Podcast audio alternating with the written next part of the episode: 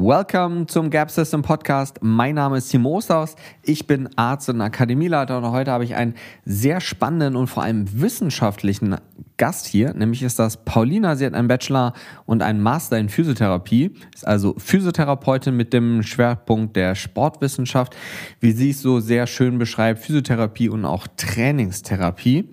Ist gerade sogar tatsächlich an ihrem Doktor dran, gerade was das Thema Krafttraining in der Menopause angeht, ist sie sehr visiert und arbeitet an mehreren Papern mit.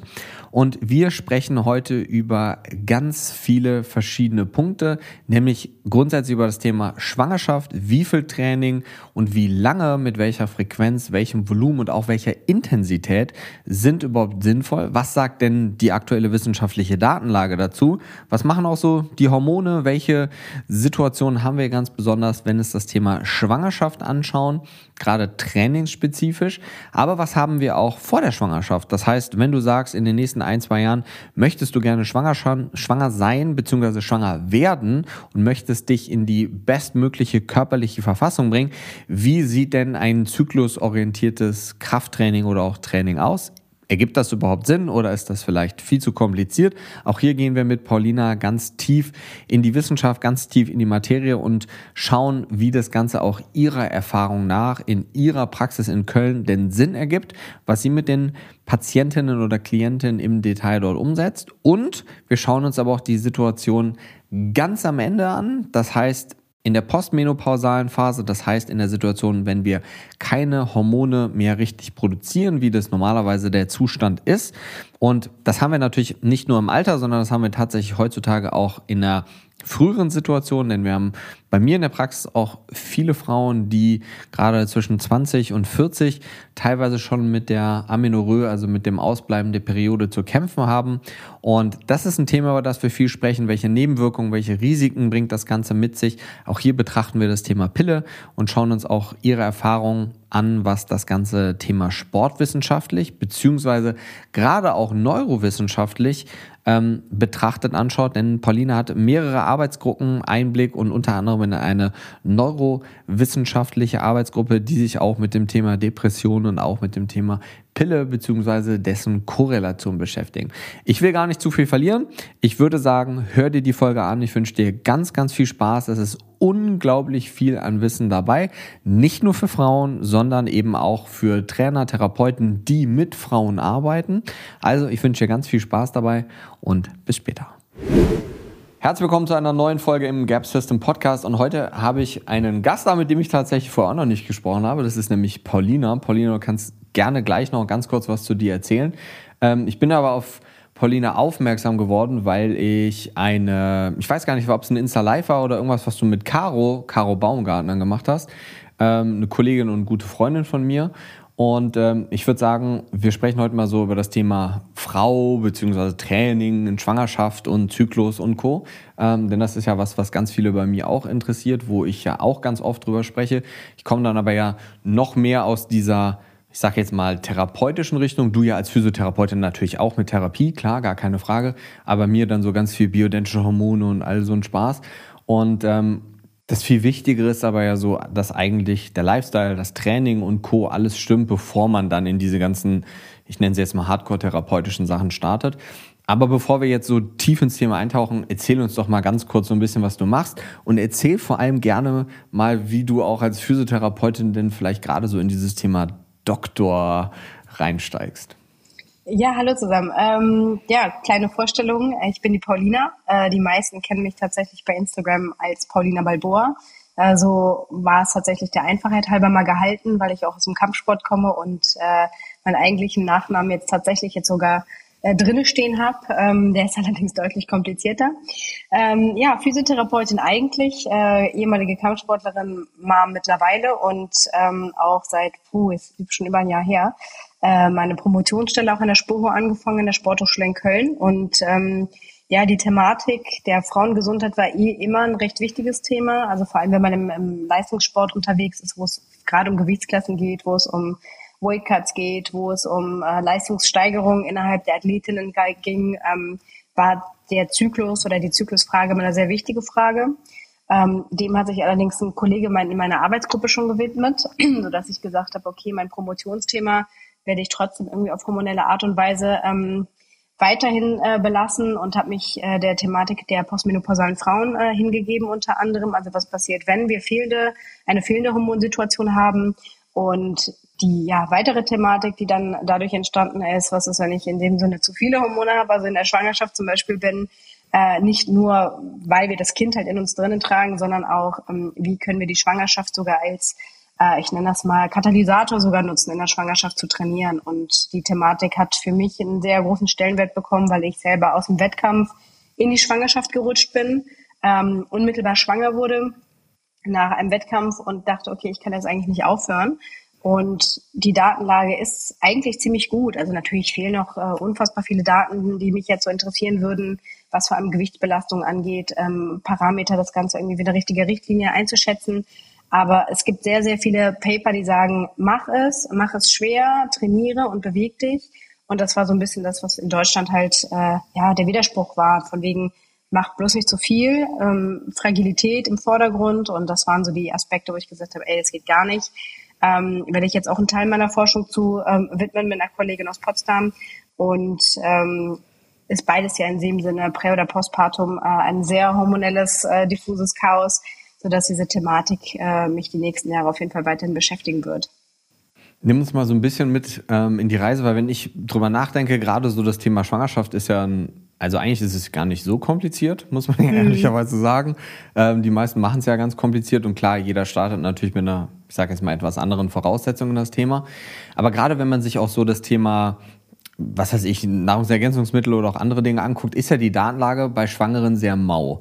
Ähm, also sehr, sehr, sehr gering ausgeprägt in den meisten Fällen, weil sich ja alle so auf der extrem sicheren Seite befinden wollen. Das heißt, so zu 100 Prozent sicher sind wir uns ja bei ganz vielen Dingen in der Schwangerschaft gar nicht, weil es sehr wenig Daten gibt. Jetzt vielleicht in dem Bereich, in dem du natürlich da jetzt unterwegs bist, vielleicht deutlich mehr. Genauso wie an Kindern gibt es auch sehr wenig Daten.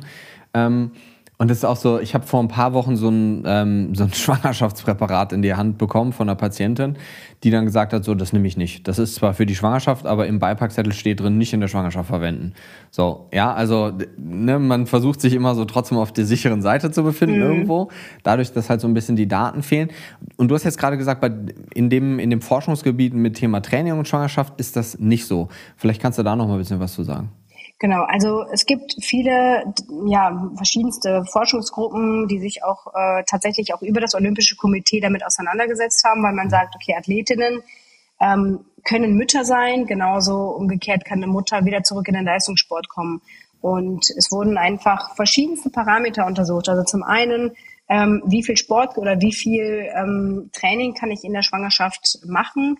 Frage ist natürlich A, welche Sportart, B, ähm, in welchen Intensitäten, ähm, und in welchem Volumen in der ganzen Woche.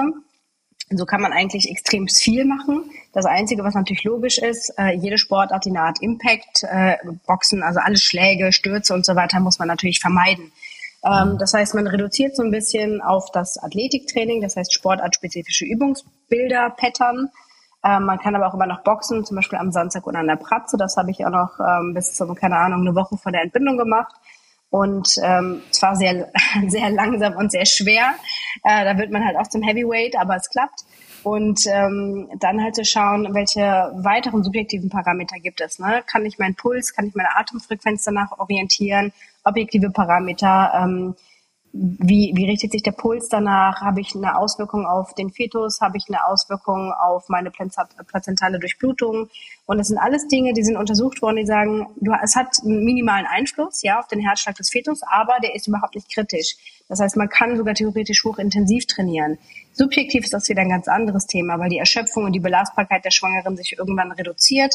Wir werden schwerer, ähm, wir haben Blutvolumen, was das Kind braucht, wir haben eine Nährstoff anderes, eine andere Nährstoffversorgung, weil wir natürlich ein zweites Wesen mit aufbauen. Ähm, wir haben allerdings ein sehr schönes anaboles hormonelles Menü. Wir haben extrem hohe Östrogen- und Progesteron-Peaks, vor allem das Östrogen. Ähm, man kann extrem geil Bodybuilding tatsächlich machen. Ähm, man kann auch schwer Bodybuilding machen. Also man macht zwei Bodybuildings, eins im Bauch, eins in den Arm. Ähm, aber da kann man unfassbar viel machen. Und ähm, auch Modifikationen sind eigentlich das Wichtigste. Wenn ich aus einer Sportart komme, die vielleicht aufgrund meines, meines Bauchumfanges verändert wird, dann nehme ich eine Modifikation rein. Das Beispiel olympisches Gewichtheben. Wenn die Stange irgendwann nicht mehr am Bauch entlang kommt, damit ich richtig umsetze, dann mache ich es halt mit einer Kurzhantel. Ähm, wenn ich Probleme habe, in Rückenlage zu liegen beim Bankdrücken, dann mache ich es A wieder mit Kurzhanteln, damit mir vielleicht die Stange beim Fail nicht auf den Bauch fällt. Ich kann die Gewichte ablegen und ich kann vielleicht auch eine Schrägbank benutzen, wenn ich jetzt im Vena Cava Syndrom äh, irgendwie unterwegs bin und merke, mir drückt das halt zu sehr auf die Vene. Ähm, wenn ich ja vorher Sportarten gemacht habe, die zum Beispiel im Ausdauerbereich sind, Triathlon, Fahrradfahren ist natürlich immer mit einem Sturzrisiko verbunden auf der Straße. Das ähm, rate ich den meisten Frauen irgendwann auch nicht, weil unsere posturale Kontrolle und der ganze, ja, die ganze Propriozeption, wir haben halt einen riesigen Bauch, alles verändert sich und ähm, wir wollen natürlich nicht irgendwie äh, auf der Straße landen, ähm, dass man auf die Fahrradrolle geht. Man kann Laufmodifikationen vornehmen, man kann äh, entweder den Winkel steigern im Laufband, man kann die Schrittfrequenz erhöhen, man kann Powerwalking machen es gibt aber auch noch sehr, sehr viele Frauen, die auch aus diesem Bereich extrem lange laufen. Ne? Das ist halt immer die Frage, wie belastbar war der Körper vorher und welcher Belastung ist er jetzt ausgesetzt. Und wenn man das auch progressiv im Laufe des, der Schwangerschaft steigert, gibt es da eigentlich kaum Grenzen, wo man sagt, oh, auf keinen Fall machen oder nicht.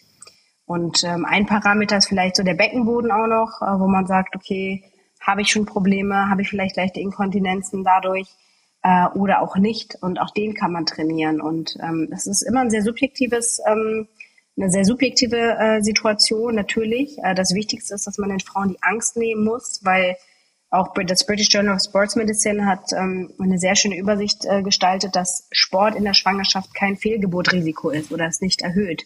Weil eine Fehlgeburt, wie die meisten Frauen es leider auch am Anfang nicht wissen, ist ein natürlicher Prozess. Es passiert, das ähm, obliegt nicht weil man irgendwas getan hat, was falsch ist. Also außer wir setzen uns jetzt irgendwelche Noxen, Drogen oder weiß ich nicht was aus. Aber Sport ist definitiv kein Faktor, der eine Fehlgeburt äh, auslöst oder provoziert, sondern wenn es dazu kommt, ähm, ist das ein, ein Prozess, der im Schnitt so 30 Prozent der Frauen halt betrifft.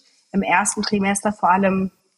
Und danach hilft das den Frauen eigentlich nur noch eine Resilienz aufzubauen und die Schwangerschaft beschwerdefreier zu überstehen. Ja. ja, da waren jetzt 937 Milliarden Punkte drin. Ich habe mir alles Mögliche aufgeschrieben, gerade um es nicht zu vergessen tatsächlich. Ähm, du hast zwischendurch ähm, so ein bisschen bist du auf das Thema eingegangen, dass Sport super wichtig ist. Das wissen wir logischerweise. Jetzt richtet sich das, was du jetzt ja gerade gesagt hast, aber ja vielleicht tatsächlich eher. Also ich bin komplett auf deiner Seite, ne, mhm. nur um das vorwegzunehmen. Ähm, so ein bisschen gegen diese allgemeingültige Empfehlung, Schwangere sollten sich eigentlich nur schonen. Das ist ja so, ist jetzt ja nicht, dass man das immer sagt, aber das ist ja irgendwie so, ah, eigentlich geht meine Priorität irgendwie dem Ungeborenen und ich muss mich eigentlich darum kümmern, so wenig zu machen, wie es nur geht. Mhm. Das ist ja so ein bisschen diese allgemeingültige Meinung und ich würde mich jetzt sehr weit aus dem Fenster lehnen, aber ich tue das einfach mal und ich würde schätzen, wahrscheinlich, wenn du 100 Ärzte fragen würdest, würden wahrscheinlich so 90 auch sagen, dass man mit dem Training vom Volumen runterfahren sollte, auch gerade was das Thema Krafttraining angehen sollte, wahrscheinlich deutlich reduzieren sollte und runterfahren sollte, weil sie vielleicht einfach nicht am aktuellsten Stand der Wissenschaft sind oder ich weiß es nicht, warum auch immer. Ähm, aber ich glaube, das ist ein ganz wichtiger Punkt, was du gesagt hast, dass man den Frauen diese Angst nehmen muss und dass man eben aufklärt zu dem Thema und den Leuten auch sagt, so, hey, wenn du das vorher gemacht hast, ist es vielleicht sogar eher schlechter, es dann nicht mehr zu machen, mhm. weil du ja gewisse Stoffwechselprozesse vorher in Gang gesetzt hast, die bei dir gelaufen haben, sei es jetzt nur durch Myokinausstöße oder andere Dinge, die dann eben ja nicht mehr vonstatten gehen. Und das ist ja zum Beispiel was, was für den Körper an und für sich eher dann schlecht wäre, weil du ihm dann tatsächlich ja was wegnehmen würdest an was, was er vielleicht sogar angepasst ist. Die Frauen in den, in den Daten, die du eben angesprochen hast, waren das Frauen, die vorher schon viel Sport gemacht haben oder waren das sowohl als auch? Es sind genau ganz äh, viele verschiedenste Paper von tatsächlich schon über zehn Jahren angefangen, ähm, die zum einen die präventiven wie wir es ja auch so im normalen Lebensalter kennen, ne? die präventiven Eigenschaften von Sport beobachten. Äh, bei nicht trainierten Frauen oder bei nicht sportlichen, bei nicht Leistungssportlern, äh, Leistungssportlerinnen, äh, die das dann machen, ähm, die, das, wie gesagt, eins dieser Paper war halt das äh, British Journal of Sports Medicine, was diese Übersicht äh, gestaltet hat, wo zum Beispiel 150 Minuten empfohlen werden angefangen und wir reden jetzt pro nicht nur Tag von oder pro Woche nee, pro oder Woche. Ähm, mhm. Wir reden jetzt nicht nur von ein bisschen Walk und ein bisschen Yoga, sondern intensivere Sporttätigkeiten und dazu gibt es auch eine ganz kleine Anleitung zum Beispiel. Dann sagen die, ja, mach, äh, weiß nicht, dreimal zehn Air Squats, Ausfallschritte, ähm, über Kopf drücken, also wirklich super banale Übungen oder Bodyweight-Übungen nennen sie es dann irgendwie mit ähm, Push-ups äh, auf einer erhöhten Fläche. Ähm, da gibt es eine Vielzahl von, ich meine, auch Bodyweight-Übungen sind Krafttraining und das vergessen die meisten Frauen auch. Äh, das, was ich nicht als Sport definiere am Anfang, ist zum Beispiel Yoga. Also Yoga hat sicherlich ganz viele Benefits, aber ähm, wenn wir jetzt auf physiologische Parameter von Muskelaufbau oder Hypertrophie oder Stabilität und Stärke eingehen wollen, ist Yoga nicht die Sportart der Wahl, die ich den Frauen dann empfehle. Und wir brauchen, wenn wir halt 40, also eine 40-wöchige progressive Gewichtszunahme haben, brauchen wir halt ein Muskelkorsett, was uns dadurch trägt. Äh, wir haben aber auch in anderen Papern gesehen, wir haben eine Präventions- oder als präventive Maßnahme von Sport in der Schwangerschaft, aerob, anaerob, also Kraft, Ausdauer und ausdauerhaltige oder ausdauerartige Übungen ähm, ver verringert das Risiko an Diabetes zu erkranken. Ne? Schwangerschaftsdiabetes, eines der größten Probleme unserer Gesellschaft. Äh, wir haben durch die Hormonsituation eine Insulinresistenz, die sich aufbaut. Äh, Präklampsie, das äh, eine Schwangerschaftsvergiftung, die aufgrund von ja, einer vielschichtigen Verkettung an äh, bis halt äh, zu, zu ähm, äh, Nierenstrukturen halt reichen, sagen zu nephrologischen, ähm, dass wir da halt eine, also eine Verbesserung haben, dass wir ein deutlich geringeres Risiko haben, an Präklampsie in der Schwangerschaft im Prozess halt zu erkranken. Ähm, Gelenksbeschwerden. Ne? Frauen in der Schwangerschaft klagen nonstop über Rücken- und Nackenschmerzen. Wenn Sport, wenn nicht Sport, was dann? Und wenn kein Kraftsport, was äh, auch nicht dann? Ne? Und es ist definitiv kein Yoga und Pilates, auch wenn mich die Branche wahrscheinlich mittlerweile schon echt hasst, weil ich jedes Mal sage, greift zur Hantel oder greift an einen Widerstand oder nimmt euer eigenes Körpergewicht oder vielleicht Kind 2, was schon da ist.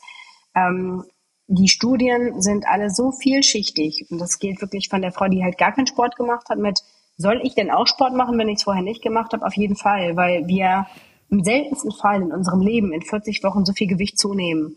Und das ist jetzt rein aus orthopädischer Sicht schon eine vernünftige Variante. Und danach das Ganze halt auch für die Resilienz, wenn das Kind da ist. Und die meisten, die keine Kinder haben, wissen nicht, was es heißt, ein neugeborenes Zuhause zu haben, sondern die meisten denken, es ist so, ach, man hat ein Baby und dann stillt man ein bisschen. Die ersten sechs Wochen sind verrückt. Und ich sage den Frauen auch, baut eure Stärke in der Schwangerschaft auf für die Zeit, die ihr danach habt, weil am Ende ist es so, dass man doch nicht so viel Zeit hat, wie man dachte, wenn man auf einmal ein Baby zu Hause hat. Aber Muskelmasse ist beständig, das weiß man. So schnell atrophiert man dann doch nicht. Und äh, zum anderen macht es halt einfach das Leben einfacher. Ne? Mit Kind, mit Bauch, wie auch immer man dann prä-postnatal da ist, ähm, ist Training auf jeden Fall, Krafttraining vor allem das Wichtigste, was du dann halt machen kannst. Mhm. Ja, ganz wichtiger Punkt. Das mit der Präklampsie war mir auch überhaupt nicht bewusst, ähm, aber das ist ja tatsächlich was, was wir extrem häufig sehen heutzutage, mhm. genauso wie Schwangerschaftsdiabetes ähm, hieß ja früher EPH-Gestose, so mhm. Präeklampsie und solche Geschichten. Ähm, ist schon genauso wie du eben gesagt hast, Nierenprobleme und Co. ist natürlich auch, je nachdem mit was für einer Situation man natürlich in so eine Schwangerschaft reinstartet, sei es jetzt Insulinresistenz, mhm. andere entzündliche Prozesse, die jetzt ja vielleicht irgendwie chronisch sind, also nichts akut entzündliches, sondern wirklich langfristige Sachen, ähm, das Risiko natürlich nochmal deutlich erhöht. Aber wenn du jetzt sagen würdest, ähm, also, oder was heißt sagen würdest, du hast ein Kind bekommen, das heißt, bis wann hast du jetzt selber Sport gemacht? Also, bis zum Tag so der Entbindung.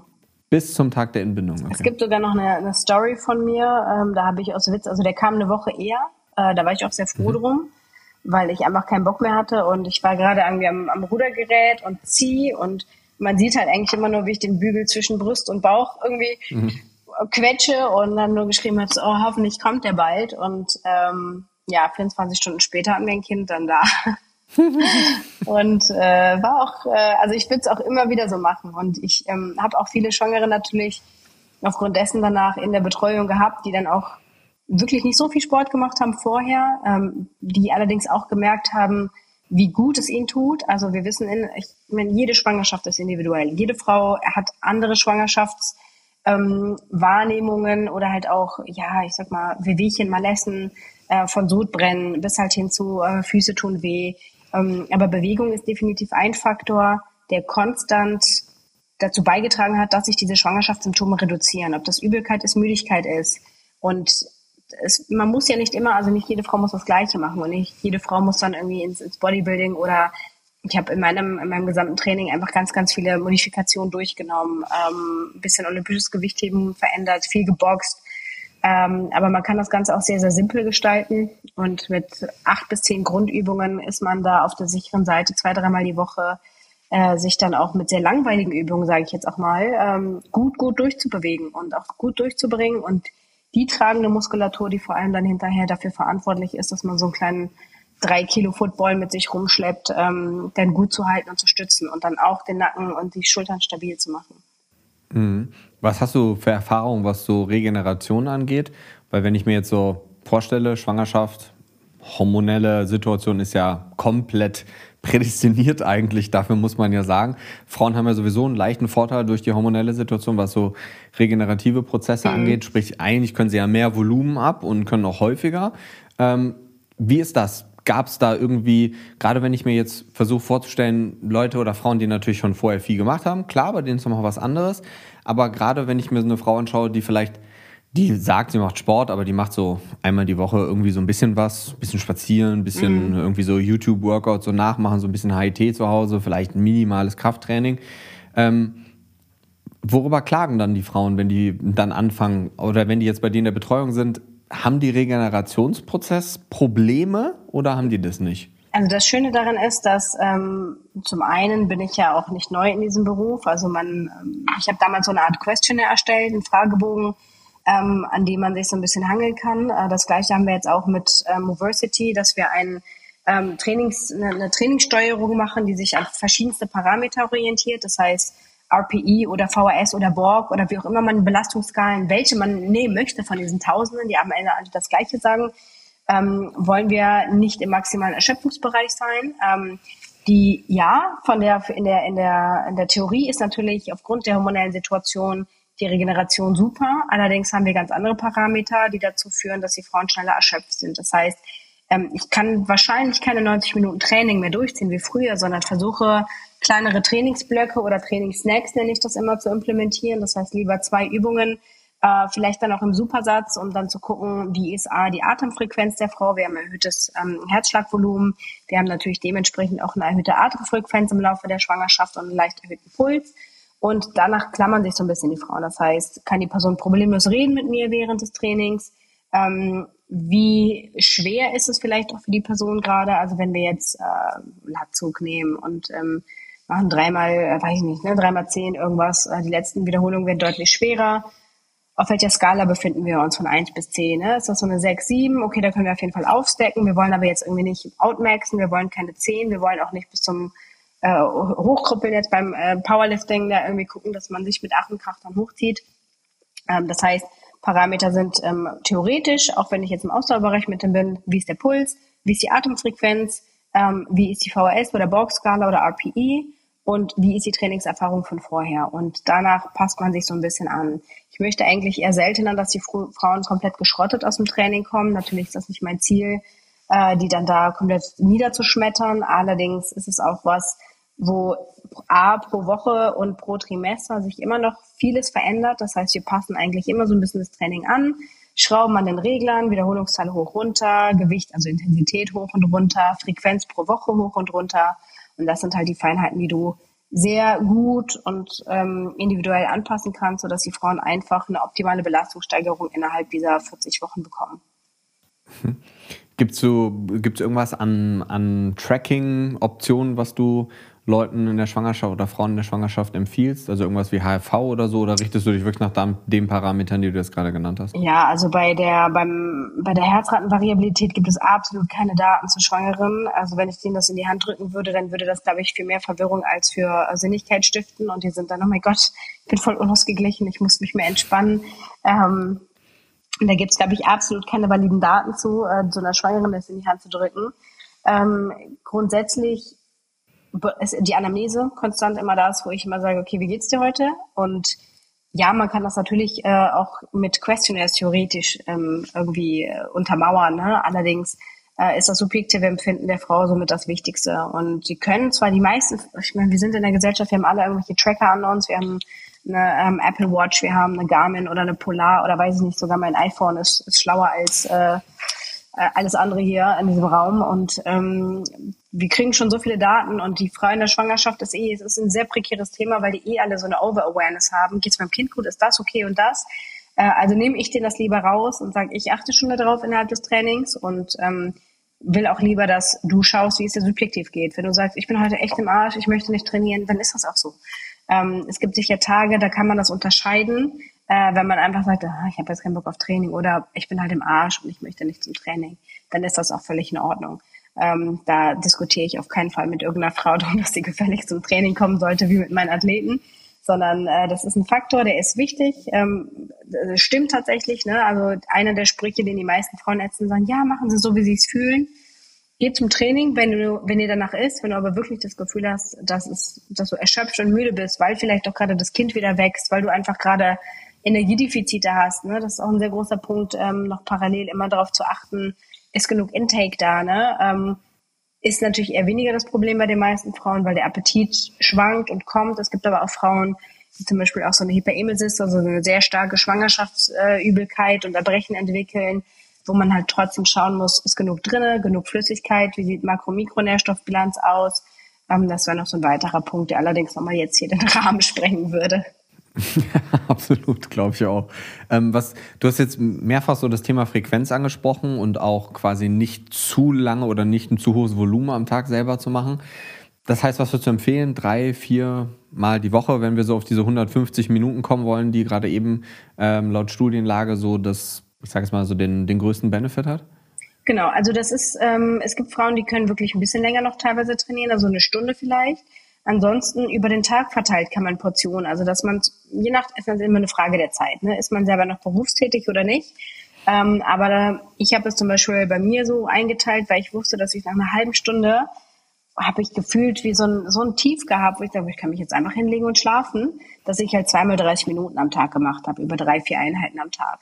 Ähm, ich habe also 30 Minuten waren meine Toleranz. Ich kenne Frauen, die können manchmal ein bisschen länger. Ich kenne Frauen, die sind nach 25 bis 30 äh, Minuten auch oder nach 15 Minuten erschöpft. Den teile ich dann mehrere Bewegungshäppchen ein über den Tag. Dann sage ich, okay, zwei Übungen im Supersatz Oberkörper, 15 Minuten. Dann mittags machst du, keine Ahnung, ähm, Split Squats und, äh, weiß ich nicht, Hüftbeuge, ähm, Glute Bridges äh, im Supersatz. Dann letzte Runde abends über Kopfdrücken, Latzug Punkt, dann haben wir es so. Und das über drei, vier Einheiten am Tag. Also es ist wirklich leider ein sehr subjektives Thema, was man halt nicht so pauschalisieren kann. Daher ist es ähm, immer cool, mit so einer Art Questionnaire oder subjektiver Evaluation das dann nochmal runterzubrechen. Mhm. Ja, ich finde, das ist ein mega, mega spannendes Thema. Und als ich mich so ein bisschen auf die Podcast-Folge vorbereitet habe, habe ich auch gesehen, du bietest, und das fand ich auch ganz, äh, fand ich ein super gutes Wording, Physiotherapie und Trainingstherapie an. So, ja. Ähm, ist so ein Wording, was ich so in dieser Kombination jetzt auch noch nie gehört habe. Was würdest du selber schätzen? Der Großteil der Menschen, mit denen du arbeitest, sind das Leute, die in der Schwangerschaft sind? Du hast gerade eben auch schon erwähnt, das sind Athleten viel.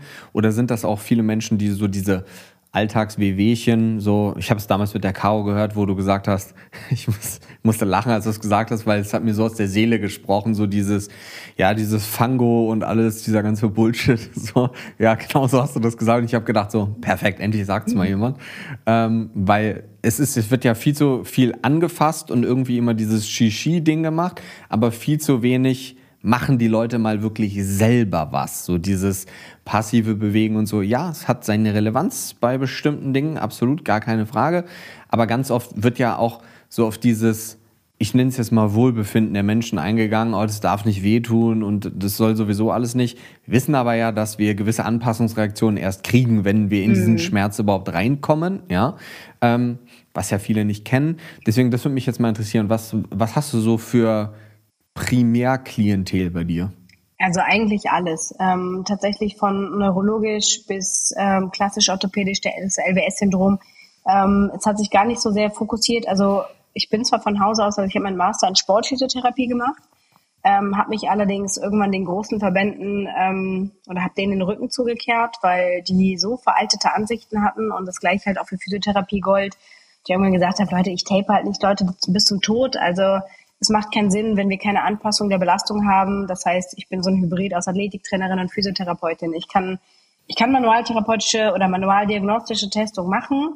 Dann ist, bin ich aber immer wieder so ein bisschen in der Bredouille, wie sensitiv und sensibel sind die Tests, haben die die Aussagekraft, haben die die nicht.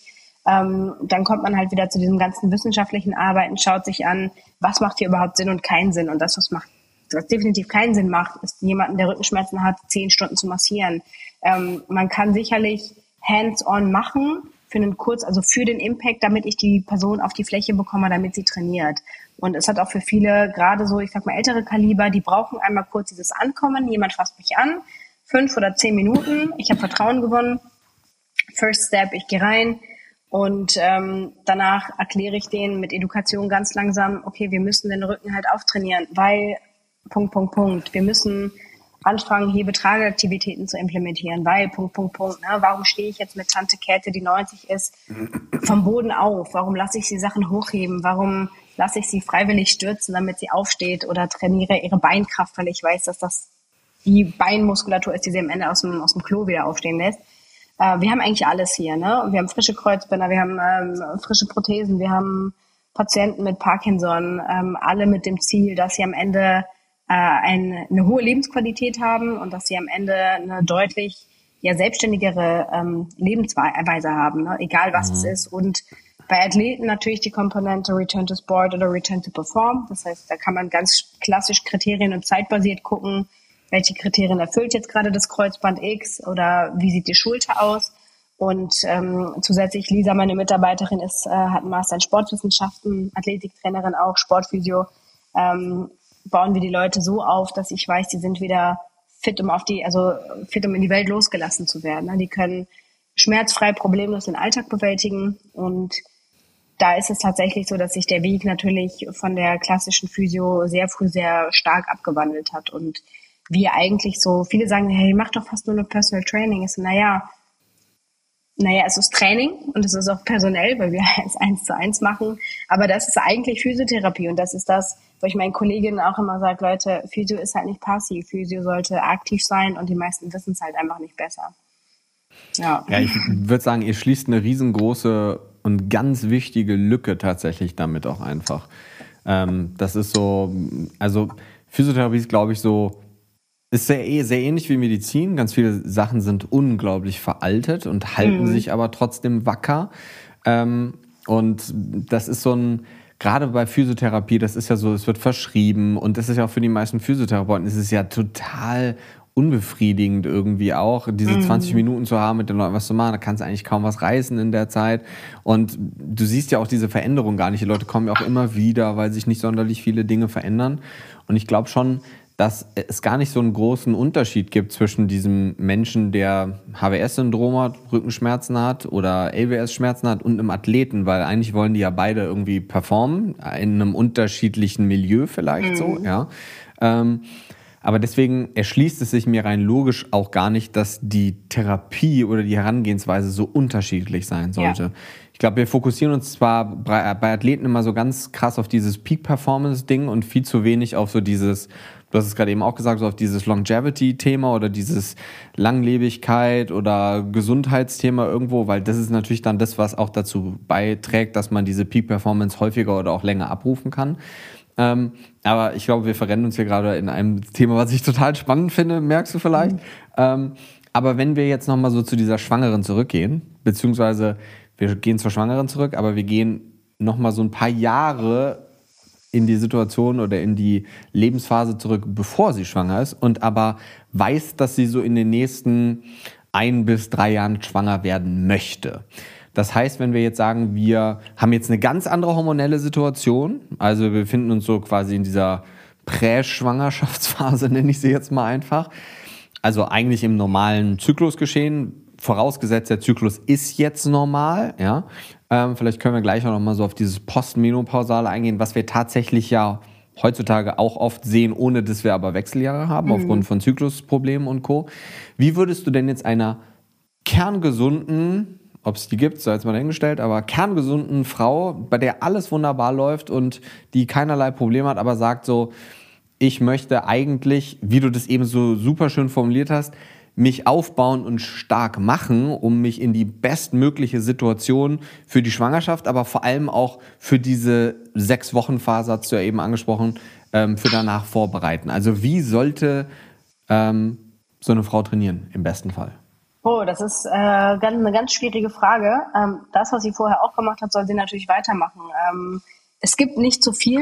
Ähm, also es gibt, wenn wir das natürlich im Sinne eines optimalen Trainingsplans gestalten, ähm, es gibt mittlerweile ähm, Pierre Claire, die uh, fittest woman uh, on earth, uh, ist schwanger. Also ähm, diese Frau ist ein Tier auf, auf Erden, sage ich mal. Ähm, man sieht, dass auch solche Frauen problemlos schwanger werden können. Äh, auch ähm, Anitoris Totier das Gleiche, also noch, noch ein Tier, was ähm, ein Kind auf die Welt gebracht hat. Ähm, theoretisch kann man alles machen und viel machen.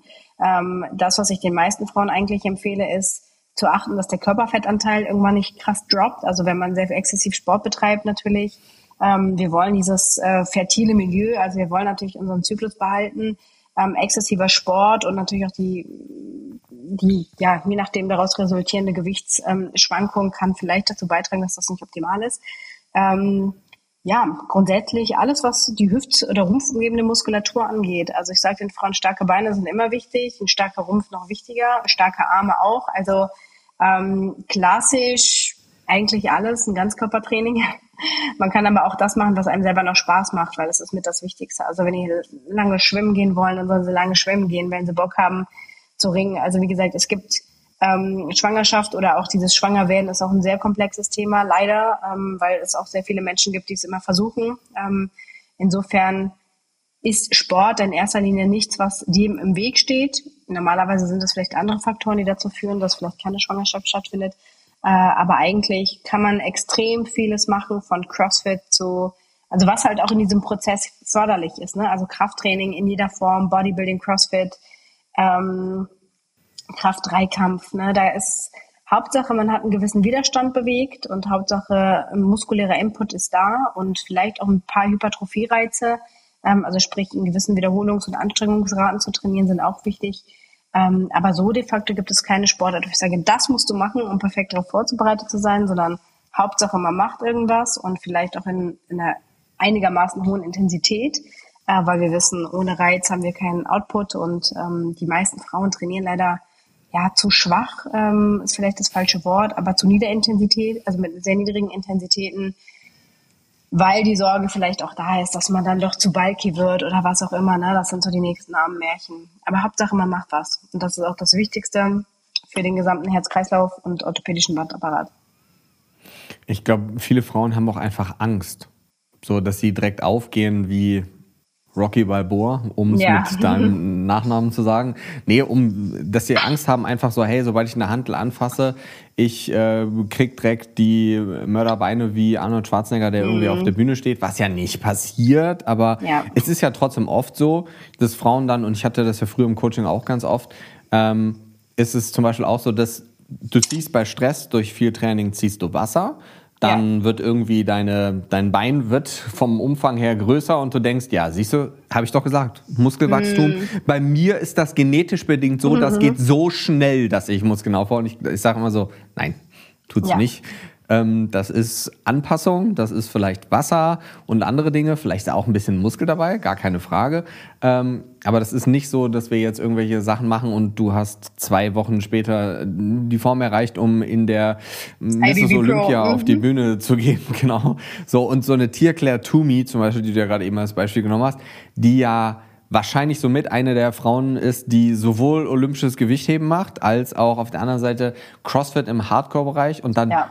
ja. kurz nach den CrossFit Games schwanger geworden sein mhm. muss irgendwie, weil sie ja jetzt schwanger ist und man den Bauch jetzt ja auch schon sieht. Mhm. Und so lange sind die Games ja jetzt noch nicht her. Ja. Ähm, also von daher ist das, ich bin da auch ganz klar der Überzeugung, dass man gerade als Frau auch versuchen sollte, viel zu machen. Aber wenn man jetzt sagt, viel machen, ist das vom Zyklus abhängig? Haben wir ja im Vorgespräch schon kurz darüber geredet. Bist du da jemand, der sagt, hey, es würde schon Sinn ergeben, das an den Zyklus zu orientieren, weil wir haben ja verschiedene Zyklusphasen mit unterschiedlichen, ich sag jetzt mal, dominierenden Hormonen. Und mhm. wir wissen ja zum Beispiel, dass Progesteron eine andere Anpassungsreaktion macht, als das das Östrogen oder das Östradiol macht. Und deswegen könnte man in unterschiedlichen Phasen theoretisch gesehen ja auch unterschiedlich trainieren. Ähm, wie, wie stehst du dazu? Ist das was, was du sagen würdest, sollte man nutzen oder ist das zu kompliziert deiner Ansicht nach? Also ähm, es ist nicht zu kompliziert, allerdings, wenn wir einen Trainingseffekt haben wollen, müssen wir über einen gewissen Zeitraum mit gewissen Intensitäten arbeiten. Punkt. Wenn ich jede Woche anfangen würde, meine Intensitäten hoch und runter zu schrauben, nur weil ich denke, dass kurz vorm Eisprung oder kurz vor meinem PMS oder der Östrogenpeak dann und dann am größten ist, haben wir so viel Verzerrung innerhalb unserer regulären Trainingsperiodisierung, dass wir am Ende das Ziel gar nicht vor Augen haben. Das heißt, wenn mein Ziel ist, stärker zu werden, dann bringt es nichts, nur einmal im Monat schwer zu arbeiten, weil theoretisch nach meiner Menstruation, wenn der Östrogen, also wir haben ja zwei Peaks im Endeffekt, wir haben einmal nachdem wir unsere Menstruation haben und einmal kurz vor dem PMS, bis das Östrogen wieder absinkt. Ähm, Im Endeffekt diese Peaks nutzen und sagen, ah, ich kann nur dann und dann schwer trainieren. Das gleiche gilt auch eher für so Koordinationsaspekte oder auch ähm, die Theorie dahinter war auch immer, dass man in gewissen Zyklusphasen ein erhöhtes Verletzungsrisiko hat. Also sprich in der zweiten Zyklushälfte das Verletzungsrisiko ein bisschen höher ist. Allerdings ähm, ist immer die Frage, wie, also man kann sich selber gar nicht so sehr limitieren, wie man auf den Zyklus achten würde. Man kann es tatsächlich so machen, dass man vielleicht bei Frauen, die eine sehr hohe Zyklussensitivität haben oder die auch grundsätzlich sehr ähm, sensibel bei PMS sind, dass man vielleicht sagt, okay, da würde ich jetzt vielleicht ähm, ja schon eher einen Deload mit reinnehmen, weil es einfach körperlich für dich anstrengender ist, weil du halt auch sehr ähm, ja, subjektiv und sehr sensibel darauf reagierst mit Stimmungsschwankungen, Unterleibschmerzen etc. pp. Ähm, wenn man halt Frauen, also man hat dann auch wieder so ein bisschen diesen Placebo-Effekt. Ich habe das am Anfang mal einfach geschaut, wie das bei den Frauen ist, mit denen ich trainiere. Ich frage grundsätzlich immer danach, ob A, ist ein regelmäßiger Zyklus da, B, wie wird verhütet, haben wir irgendwie eine hormonelle ähm, Kontrazeption oder nicht, einfach nur, weil es mich interessiert. Und wenn ich aber den Frauen oder wenn man denen manchmal so einen Hint gibt, sagen, ah ja, du bist jetzt in der Zyklusphase, dann ist das wie so eine Art Placebo, den man setzt ähm, oder gibt und die Frauen reagieren in dieser Phase automatisch auf einmal anders, obwohl es vorher gar nicht so gewesen ist. Ähm, dass vielleicht auch Frauen Schmerzen, also physische Schmerzen haben beim Eisprung oder bei der Menstruation, ähm, gar keine Frage, ähm, ist auf jeden Fall da. Wie die Frauen sich manchmal wahrnehmen, ähm, ist innerhalb des Zykluses ganz, ganz unterschiedlich. Und ähm, die Daten sind halt auch nicht eindeutig. Die sagen ja, kann sein, kann nicht sein. Und im Mannschaftssport ist es noch umso schwieriger. Wie willst du eine Mannschaft von 20 Frauen so geeicht bekommen, dass alle zeitgleich ihre Menstruation, also es geht gar nicht, ne? Zykluslängen variieren, du kannst ja auch nicht alle auf die Pille setzen und so weiter. Ähm, also wenn ich merke, dass ich eine Person vor mir habe, die eine sehr hohe Sensibilität darauf hat, die vielleicht auch extreme Zyklussymptome hat, also Stimmungsschwankungen vom Eisprung, PMS, ähm, Schmerzen, Wassereinlagerung oder ähnliches, da kann man so ein bisschen drauf eingehen. Allerdings würde ich das nicht, also nicht abhängig davon machen, wie ich sie im Rahmen dessen komplett trainiere. Ähm, das habe ich mir mittlerweile ein bisschen abgewöhnt. Man kann, wie gesagt, wenn man eine sehr sensible Person vor sich hat, wo die auch schon weiß, die vielleicht auch eine sehr hohe Awareness hat, ich bin jetzt an Tag drei oder an Tag vier oder an Tag elf und so weiter, äh, kann man eine eine Art Protokoll erstellen. Das hatte ich damals exemplarisch, hatte mit der Miri Krug äh, so ein, ein Webinar dazu gemacht äh, dass man schaut, wie sind die umliegenden Parameter. Wie war der Schlaf? Die sollen eintragen Stundenschlaf X. Ähm, wie war die Ernährung? Haben, sind sie auf ihr Makroziel gekommen? Wenn sie zum Beispiel im Leistungssport sind, ja, nein, X abhaken. Ähm, wie ist die Wahrnehmung? Bin ich gut drauf? Bin ich schlecht drauf? Im Endeffekt nichts anderes als ein Zykluskalender, den man halt an sein Training koppelt. War die Trainingseinheit erfolgreich? Ja, nein. Ähm, das ist natürlich ein sehr individueller Kasus und ich ähm, würde aber auch den Frauen raten, macht euch nicht zu kirre da, es begleitet uns das ganze Leben. Ähm, wenn ihr einen Trainingsplan habt, wo ihr zum Beispiel eine PR testen müsst und ihr wisst, fuck, ihr bekommt eure Tage, dann verschiebt den. Ne? Dann, dann ist sowas zum Beispiel etwas, wo ich dann sage, ich würde jetzt auch niemanden testen, der gerade Tag eins seines Zyklus ist, sehr starke Blutung und Schmerzen hat, dann sage ich, ja, natürlich teste ich da nicht. Dann schiebe ich es halt nach hinten. Mein Gott, dann machen wir halt einen Deload nochmal rein oder gar kein Training oder keine Ahnung, ne? Also worauf die Person dann halt Bock hat. Aber da muss man halt nicht so explizit darauf achten, weil das ist so fast schon gar nicht einzustellen. Dann haben wir vielleicht noch mal eine Verzerrung im Zyklus. Dann wirft es einen wieder raus. Ne? Dann Also es sind so viele Faktoren, die das mit, mit reinnehmen. Ich finde es wichtig zu wissen und ich finde auch wichtig für Trainerinnen, die halt im, im, im Mannschaftssport unterwegs sind, dass man sagt, hey, ihr habt Athletin vor euch, das ist ein Zyklus. Wenn aus irgendeinem Grund die Leistung mal droppt, kann es vielleicht daran liegen, dass es ihr gerade irgendwie nicht gut geht. Vielleicht hat sie ihre Tage, vielleicht Eisprung. Wir wissen es nicht. Erfragen, Zykluskalender mit implementieren, ähm, finde ich einfach auch wichtig für die Frau selber. Nicht nur als äh, ja, valide oder halt auch als, als, als, als Methode zu wissen, wann habe ich meinen Eisprung, ähm, ob man jetzt damit verhütet oder nicht. Ähm, mit einem sehr niedrigen Pearl-Index würde ich jetzt nicht ähm, Gott, äh, um Gottes Willen damit irgendwie bewerben, aber es ist wichtig für eine Frau zu wissen, dass man Zyklus hat dass man Eisprung hat, dass man in der Regel hoffentlich ähm, und dass man gewisse Symptome haben kann, die vielleicht mit dem Zyklus korrelieren können, aber da muss man sich nicht komplett kirre machen. Mhm. Das war jetzt so die ja. letzten Jahre zumindest das, wo ich auch meinen Athleten gesagt habe, ja, wenn du es merkst, cool. Und wenn nicht, auch nicht schlimm. Kann sein, kann auch sein, weil du einfach scheiße geschlafen hast.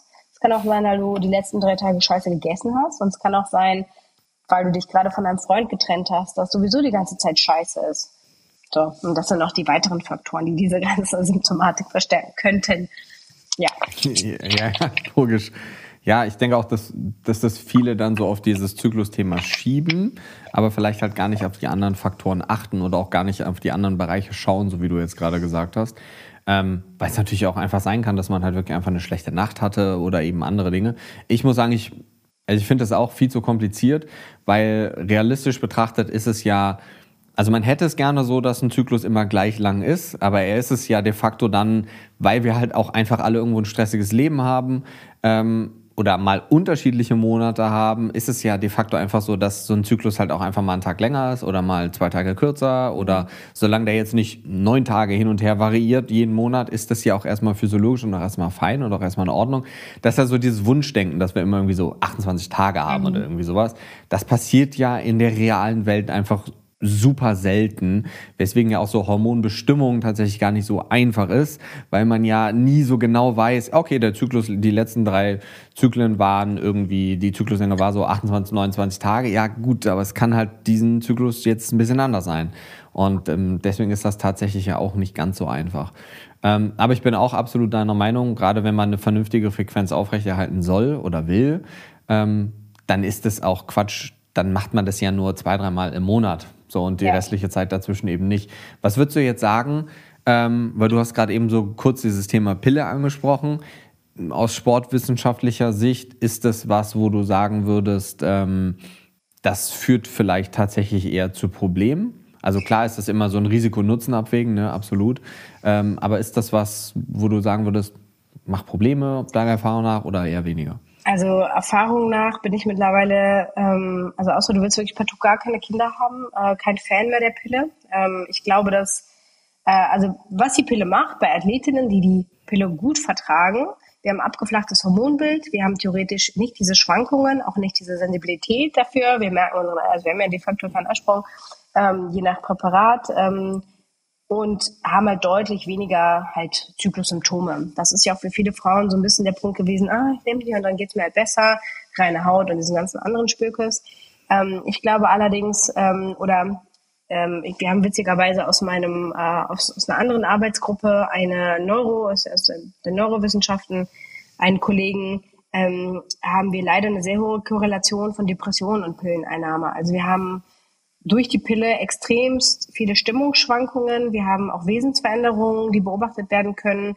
Ähm, das war bei mir zum Beispiel auch ein, ein maßgeblicher Punkt. Also die Pille ähm, hat viele Frauen und gerade jetzt rückblickend immer, wenn ich dann mit den Frauen mich unterhalten habe, hast du die Pille nicht vertragen oder warum das abgesetzt, ähm, war es einfach ein emotionaler oder ein, ein emotionales Chaos, wenn die Pille halt über einen langen Zeitraum eingenommen worden ist. Die Frauen waren unsicher, hatten Stimmungsschwankungen, depressive Verstimmungen durch die Pille gehabt. Und man hat das halt so hingenommen. Natürlich ist es auch die größte Nebenwirkung, die da drauf steht, Surprise. Aber das boost halt Leistung ein. Wenn ich scheiße drauf bin, wenn meine Motivation im Keller ist, weil ich gerade ähm, zentral in so einem, in so einem Chaos bin, also zentral neurologisch jetzt halt im Hirn, äh, dann kann ich auch kein PR machen, auch obwohl ich ein schön abgeflachtes Hormonbild habe und äh, da jetzt irgendwie keine Verzerrung mit drin habe. Und das war für viele, oder deshalb sehe ich die Pille ähm, bei vielen Frauen immer noch als ähm, negatives, äh, es, ist eine sichere Verhütung, auf jeden Fall. Ne? Also kann man, kann man nicht abstreiten. Aber ich glaube einfach, dass die Side-Effects, die Nebeneffekte, die wir auf ähm, psychoemotionaler Ebene haben, jahrelang wirklich unterschätzt worden sind. Und ähm, viele Frauen halt in meinem Alter, ich sage jetzt so um die 30, wir waren alle so ein bisschen die Dummies. Wie lange haben Frauen die Pille genommen? Also keine sagt unter acht bis zehn Jahren. Und das gleiche ich auch. Also ich habe fast zehn Jahre die Pille genommen. Und äh, man macht es still, also nicht stillschweigend, aber als ich die abgesetzt habe, war das erste Mal bei einem längeren Zeitraum, da ich dachte, Wahnsinn, was ist denn hier los? uh, neue Welt und es geht gut. Und äh, so ist leider von sehr, sehr, sehr vielen Frauen, die ich auch hier ähm, dazu befrage, äh, die Einschätzung, dass es halt ein lange wesensverändertes Medikament war, ähm, was halt keine Babys gemacht hat, aber was den Kopf ziemlich auseinandergenommen hat. Mhm, absolut. Das sehe ich tatsächlich absolut ganz genauso. Und ich würde sogar vielleicht wahrscheinlich sogar so weit gehen, dass wahrscheinlich mit dem Wissensstand, den wir heute haben, die Pille so gar nicht mehr zugelassen werden würde. Ja, gab ja auch schon mehrere so. ähm, Aussagen dazu, ne? Also dass man halt auch die Konzentration, wie die ja auch in den 60er Jahren abverteilt worden ist, das waren ja Mengen an Hormonen, dass mhm. die Frauen da nicht komplett, also sind sie ja wahrscheinlich auch, es wird halt noch nicht berichtet oder dokumentiert, aber ist schon abartig, ne? Also ja. ja. es ist schon nicht ohne, vor allem, weil es halt rausgegeben wird wie so Gummibärchen gefühlt, ja. Mhm. Ähm, und tatsächlich auch ab einem gewissen Alter einfach gegeben wird und ganz oft auch nicht drüber nachgedacht wird. Also, ne, und das ist, also sowieso sind die ganzen Nebenwirkungen erklärbar. Sie sind auch logisch, ja. nicht nur, dass du es ja gerade selber auch aus der anderen Arbeitsgruppe berichtet hast. Ähm, ich kann es aus der Praxis selber berichten. Viele Daten zeigen ja auch eine Korrelation zu Schilddrüsenproblemen zum ja. Beispiel, weil das halt ja einfach auch eine Vernetzung im Gehirn ist, ähm, die dadurch nicht mehr richtig läuft. Und ich glaube, einen ganz wichtigen Punkt, den du gerade ähm, gesagt hast, ist, dass man keinen Eisprung hat. Das klingt jetzt erstmal logisch für die meisten, ist ja, ja auch so, ist ja auch logisch, aber man hat auch keinen Zyklus. Ne? Ja. Also die meisten Frauen denken ja, ja, aber klar, ich setze die Pille ab und dann kriege ich eine Blutung. Das ist aber kein Zyklus.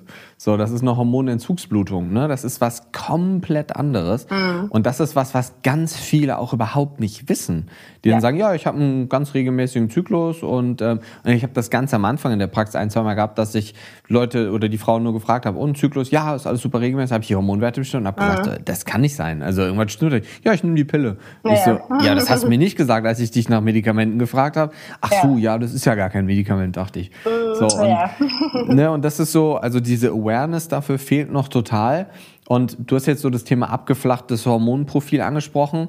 Und das ist dann auch schon so die, die dritte Gruppe an, an Menschen, die du ja auch gerade ganz am Anfang schon mal erwähnt hast. So dieses Postmenopausale, also so dieses Wechseljahresthema oder beziehungsweise danach, wenn du keine Hormone mehr produzierst, deine Östrogene, deine Progesterone gehen runter, du hast vielleicht auch keinen Zyklus mehr.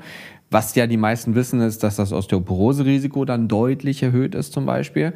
Aber was viele nicht wissen, ist, dass wir heutzutage schon ganz viele junge Frauen haben, die teilweise diese Diagnose Wechseljahre oder irgendwie sowas mhm. tatsächlich bekommen, aber halt gar nicht auf das ganze Thema geschaut wird, sondern dann einfach die Pille gegeben wird und Co., mhm. ähm, was tatsächlich das Osteoporose-Risiko auch nicht sonderlich signifikant senkt. Aber grundsätzlich, wie ist egal ob du jetzt eine postmenopausale Frau vor dir hast oder eine, die jetzt gar keinen Zyklus hat, weil die Anpassungsreaktionen sind ja die gleichen. Wir haben nämlich keine Hormone im System. Mhm. Und ich habe davon ganz viele bei mir in der Praxis. Aber wie ist da so die Herangehensweise bei dir? Also grundsätzlich, ähm, ja, unabhängig von der Anamnese, ähm, wissen wir, dass neben dem Fehlen der Hormone Krafttraining halt die meisten Reize setzt für die Knochensubstanz. Äh, es gibt verschiedenste Arten von, ähm, also wir können auch zum Beispiel, ähm, ja, wie nennt man das? Ähm, ich will mal englischen Begriffe nutzen. Aber ja, wir können ruhig. Ähm, quasi Concussion, also wir können Stoßbelastung mit implementieren. Ähm, die Stoßbelastungen sind ebenfalls ein Faktor, äh, der sich positiv auf die Osteoblasten auswirkt, also auf die Knochen, den Knochenmetabolismus. Krafttraining ist allerdings mit weniger Risiko behaftet. Ne? Also es gibt Frauen, wenn ich jetzt sage, okay, machen Sie 30 Sprünge, ich habe jetzt Tante Käthe vor mir, die in ihrem Leben noch nie gesprungen ist, da passiert noch was ganz anderes, als dass die Knochendichte sich aufbaut, sondern die knickt um, fällt um oder bricht sich was oder hat was, äh, keine Ahnung was, ähm, sondern dass wir halt wirklich mit gezieltem Krafttraining der Hauptmuskelgruppen erstmal anfangen, äh, Druckbelastung, Scherkräfte wieder aufzubauen, Und da eignet sich auch again ne, Krafttraining wieder als Ultima Ratio ähm, für die Frauen zu belasten. Wirbelsäulen, Stauchbelastung, Kniebeugen, Kreuzheben, ähm, Beinachs, also äh, Bein-Schenkelhals äh, auftrainieren mit gutem, ordentlichem Gesäßtraining, Abduktion, Ausfallschritte, was auch immer man damit machen möchte, ähm, bringt die Frauen ans Eisen. Und ähm, auch wenn ich eine jüngere Frau bei mir habe, also ich meine, das ist bei jüngeren Frauen nochmal ein, ein ganz anderes äh, Niveau, wo man natürlich dann multifaktoriell schaut, ne, ist, wie, wie, wie ist die Ernährung gegeben, wie ist der Lebensstil. Also ich meine, da gibt es noch ganz, ganz viele andere Faktoren, die deutlich komplexer sind als bei der Menopause, wo wir einfach de facto keine Eier mehr haben. Die Eierstöcke sagen, okay, tschüss, brauchen wir alles nicht mehr. Ähm, wir bauen ab. Ähm, dann haben wir noch so eine ganz andere ähm, verrückte Kurve mit FSH und LH, die alle so ein bisschen verrückt spielen. Ist ja jetzt aber sekundär interessant. Ähm, allerdings muss die postmenopausale Frau oder grundsätzlich die Frau, die einen Hormonmangel hat, mit Widerständen arbeiten und zwar deutlich mehr, als wenn sie da wären. Und viel hilft in dem Fall viel. Hochintensives Krafttraining, dreimal die Woche 45 Minuten mit den Hauptgruppen. Wir hatten jetzt äh, letztes Jahr, äh, nee Quatsch, dieses, ich bin schon in 23, äh, wir hatten ich, an Anfang äh, des Jahres äh, die erste Kohorte durch ähm, mit einer Krafttrainingsinterventionsgruppe bei postmenopausalen Frauen mit enormen Zuwächsen, was die Knochen äh, bzw. die Muskeldicke vor allem angeht, als Äquivalent zur Knochendichte. Ähm, hier ist immer so ein bisschen die Problematik, kriege ich durch die Ethikkommission eine DEXA? Nee, zu viel Strahlenbelastung. Äh, es gibt noch Calciumisotopen, ähm, das war allerdings für die Kohorte äh, auch nicht umsetzbar. Wir hatten auch so ein bisschen Corona-Probleme ähm, gehabt, was so Verschiffen von Blutgeschichten anging, ähm, bei so einer Anzahl von Frauen. Allerdings äh, kriegt man es problemlos hin, dass man mit den Frauen dreimal die Woche sehr intensiv trainiert und auch noch enorme muskuläre Zuwächse hat. Und wir wissen auch, Muskelzug bildet halt vor allem die Grundlage dafür, dass wir Scher- oder Druckzugbelastung auf den Knochen, auf die Corticalis haben mit dazugehöriger Knochenmetabolie. Und das ist halt so der springende Punkt. Also lass die Frauen was machen, lass sie mit Widerstand arbeiten, lass sie mit Kraft arbeiten, das ist das Wichtigste. Und alle weiteren Faktoren, also klar, da bin ich definitiv kein Experte für. Ähm, ich sehe das auch immer unter Abwägung von allen anderen Faktoren, was Hormonersatztherapien angeht. Gleiches auch bei jüngeren Frauen kann man machen. Die Frage ist natürlich gerade bei jüngeren Frauen Ursachenbekämpfung. Woran liegt es jetzt wirklich, dass der Zyklus ausbleibt? Habe ich ein Körperfett von unter, schlag mich tot, 10 oder 8? Habe ich ähm, auf anderer Weise, also äh, Schilddrüsen, endokrine Basis, ähm, ein hochkomplexes System? Habe ich zentral vielleicht Hypophysär irgendwelche Probleme? Ähm, anderweitige Sachen, die ausgeschlossen werden müssen, also sprich zentralneurologisch oder neuroendokrin, ähm, habe ich vielleicht aber auch noch ganz andere Faktoren, vielleicht wirklich organspezifisch. Ne? Wie sehen meine Eierstöcke aus? Ist da alles cool? Eine Endometriose ist jetzt auch noch ein sehr großes Thema gerade. Ähm, habe ich da vielleicht anderweitige Probleme, weshalb ich keinen Zyklus habe? Alles, alles sehr, sehr große und individuelle Fragen. Äh, aber hier bleibt es für die Osteoporose, also für, für, den, für den Knochenschwund, definitiv das Nonplusultra Krafttraining und leichte Stoßbelastung zu implementieren. Da hilft halt auch kein Aquajogging oder Nordic Walking. Ist nett, ist alles nett, kardiovaskulär toll. Aber nett ist immer noch der kleine Bruder von Scheiße und hilft nicht viel. Und ähm, insofern müssen die leider ans Eisen. Gut für mich. der kleine Bruder von Scheiße. Ja, finde ich gut. Ja, absolut. Es geht ja auch einfach darum, dass man eine gesunde Balance zwischen den Dingen hat. Man sollte jetzt so das Kardiovaskuläre vielleicht auch nicht außer Acht lassen, weil das Korrekt. ja auch einfach gerade so Longevity-mäßig und so, wir einfach wissen, Herzkreislauf ist halt auch einfach super relevant. Habe ich in den letzten fünf Jahren auch extrem umgedacht, muss ich auch ehrlich zugeben. Früher habe ich auch mal gesagt, so, ja, wir brauchen eigentlich nur Krafttraining, sonst nichts. Ähm, dem ist natürlich nicht so, logischerweise. Aber ein schöner Punkt, den du angesprochen hast, ist so dieses Thema Osteoporose, Knochenstoffwechsel. Ist auch spannend, wenn man sich so medizinisch, ähm, du hast jetzt DEXA angesprochen, für viele, die nicht mhm. wissen, was es ist, ist quasi mit Röntgenstrahlung oder mit Strahlung kann man Knochendichte messen, daraus ergibt sich dann auch Körperfettanteil und sowas. Ähm, und wenn man so eine richtige Knochendichte-Messung macht, ist meistens wird das ja diagnostiziert anhand von verschiedenen T- und S-Scores mhm. und hast du nicht gesehen, anhand von LWS und den Oberschenkelknochen. So, ja. Und ja. da ist wieder Rumpftraining, das, was du gerade schon angesprochen hast, einfach mit das absolute A und O. Ganz plakativ gesprochen, man könnte auch einen Hammer nehmen und auf den Knochen hauen, dann würde wahrscheinlich der Knochen auch dicker werden und stärker, ja. so, ja. Aber das ergibt natürlich ehrlicherweise wenig Sinn, muss man sagen. Ja. Ähm, aber was ich super, super spannend auch finde, worüber wir noch nicht gesprochen haben, ist so dieses Thema und das ist auch eine Volkskrankheit, über die eigentlich keiner redet, ist dieses Thema Sarkopenie, also mhm. Verlust von Muskulatur, ja, der natürlich ganz viele unterschiedliche Genesen hat, aber eben auch mit wahrscheinlich einer der Auslöser von ganz vielen Problemen ist, sei es ganz plakativ von Stürzen zum Beispiel mhm. so. Ähm, und wenn man sich einfach anschaut, wenn jemand im höheren Alter stürzt und wie häufig ist ein Oberschenkel-Halsbruch zum Beispiel extrem oft, die Todesrate ja, und das muss man sich mal auf der Zunge zergehen lassen. Nach einem Jahr, nach so einem größeren Knochenbruch in einem hohen Alter noch zu leben, beziehungsweise zu sterben an so einem Knochenbruch, liegt bei ungefähr 40 Prozent. Mhm. Das muss man sich mal überlegen. 40 Prozent der Leute, die sich im höheren Alter mit wenig Muskulatur aufgrund von Knochenbrüchen, äh, von Muskelmassen, Schwund und Co.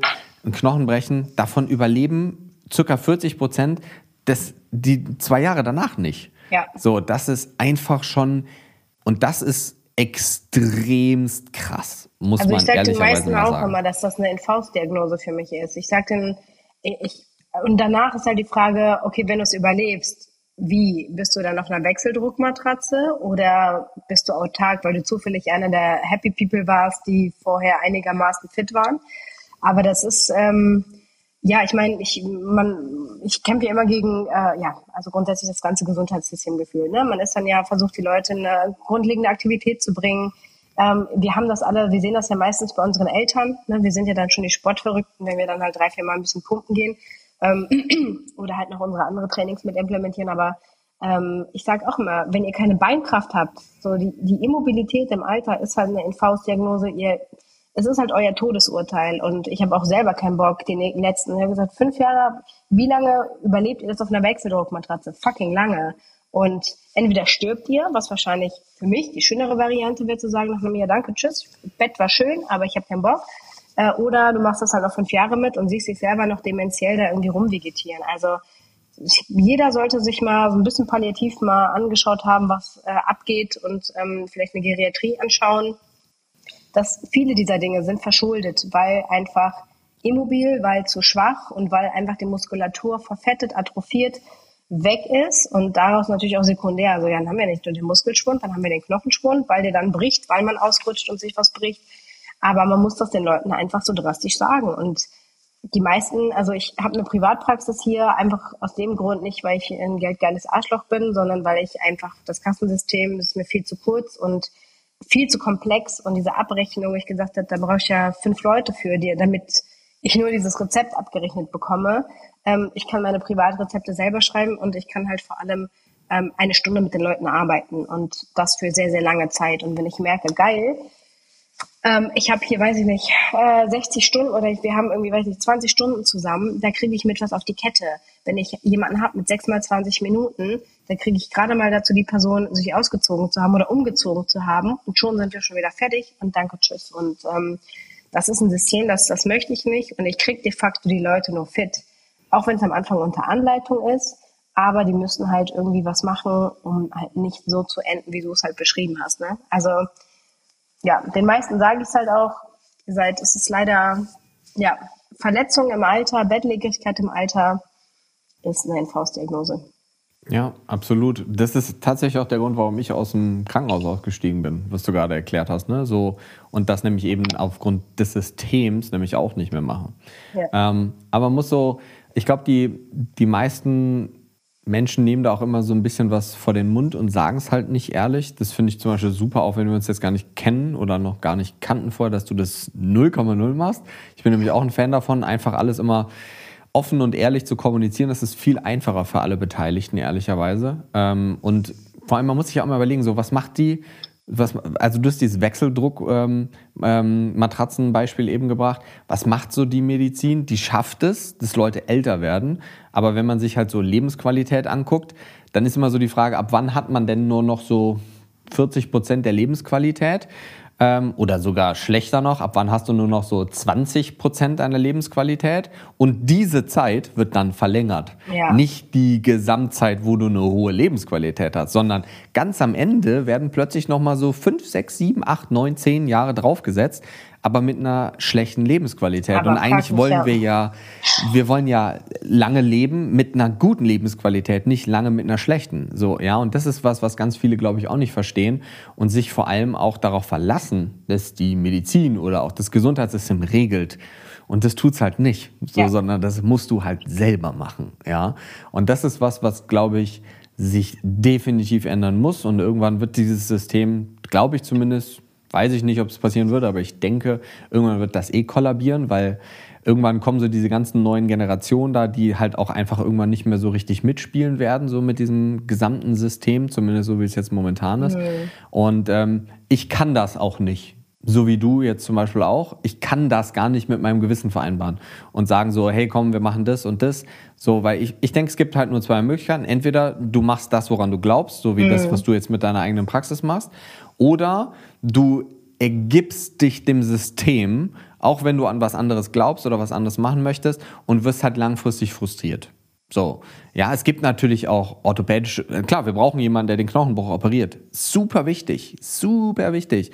Aber viel wichtiger ist es halt eigentlich, dafür zu sorgen, dass wenn der Knochen bricht, dass man in einer richtig guten Situation ist. Das heißt, ja. die zehn Jahre davor sind halt maßgeblich entscheidend, wie die Operation danach verheilt und wie du dann wieder in die Mobilität kommst oder mhm. es halt auch nicht kommst. Ne? Ja.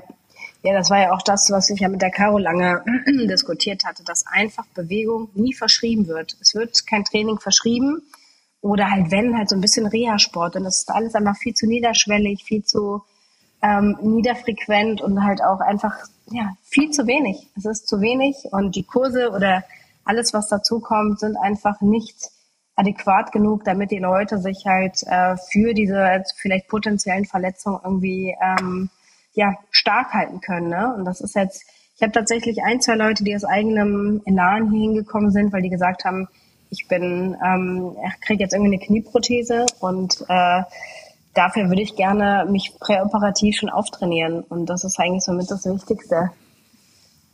Ja, das ist tatsächlich, ähm, ich kann aus eigener Erfahrung berichten. Mein Vater ist nämlich vor fünf Jahren, ähm, sollte eine Knieprothese kriegen im Krankenhaus. So weit ist es nie gekommen, ähm, weil die haben den komplett zugrunde gerichtet. Der hatte aber auch eine extrem schlechte Ausgangssituation, ist nie ja. operiert worden und ist dann gestorben letzten Endes. Ja. Ähm, so, und das ist, na klar haben die da jetzt nicht alle nur Fehler gemacht und nur Mist gemacht, so das natürlich auch nicht.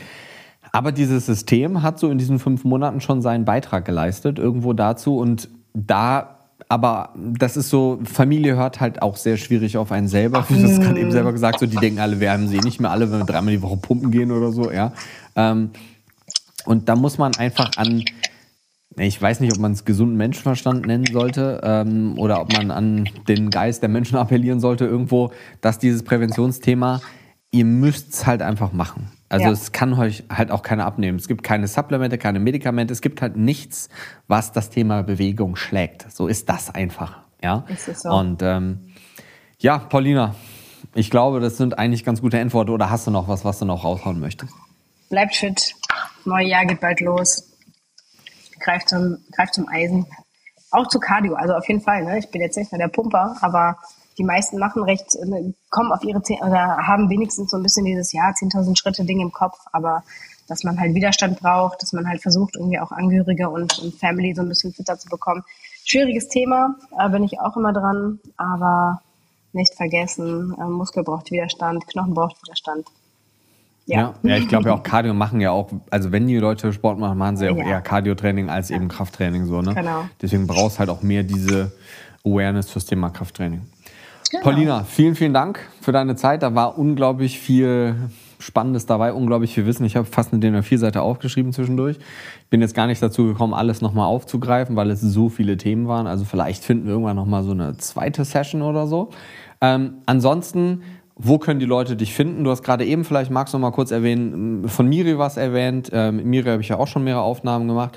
Ähm, ich habe gesehen, ihr habt einen Kurs rausgebracht. Vielleicht magst du noch mal kurz was dazu erzählen und was, ähm, wo die Leute dich finden können, wenn sie jetzt sagen, ähm, sie möchten mit Balboa in den Ring gehen. was müssen sie machen? Ja, also zum einen äh, natürlich ja klar soziale Medien, ähm, allerdings auch auf meiner Internetseite www.p, also paulaida-physio.de äh, findet man die Praxisadresse, ähm, so kleinere E-Books, die ich zu gewissen Themen, also Training in der Schwangerschaft zum Beispiel auch rausgebracht habe. Mhm. Und ähm, mit der Miri hatten wir äh, ja tatsächlich auch das Thema Training, Zyklus im Training, ähm, äh, Quatsch, Training im Zyklus, Training mit Zyklus, äh, sie quasi die Ernährungskomponente dazu, gleiches auch ähm, mit dem Training Postpartum, also Nachentbindung, wie kann man wieder einsteigen und äh, das findet man auf ihrer Plattform nur bei mir, also ähm, nutritionbymere.de äh, ja. ist das, glaube ich. Genau. Und ansonsten verlinke ich eh alles unten. Genau. Ansonsten in Köln, äh, in der Innenstadt, äh, ist meine Praxis und den Rest kann man über die Internetseite raus. Ja, mega. Paulina, es war mir ein inneres Blumenpflücken. Ich danke dir vielmals für deine Zeit und äh, vielen Dank natürlich an alle, die fleißig dabei waren, zugehört haben. Und ich würde sagen, bis zum nächsten Mal. Bis bald.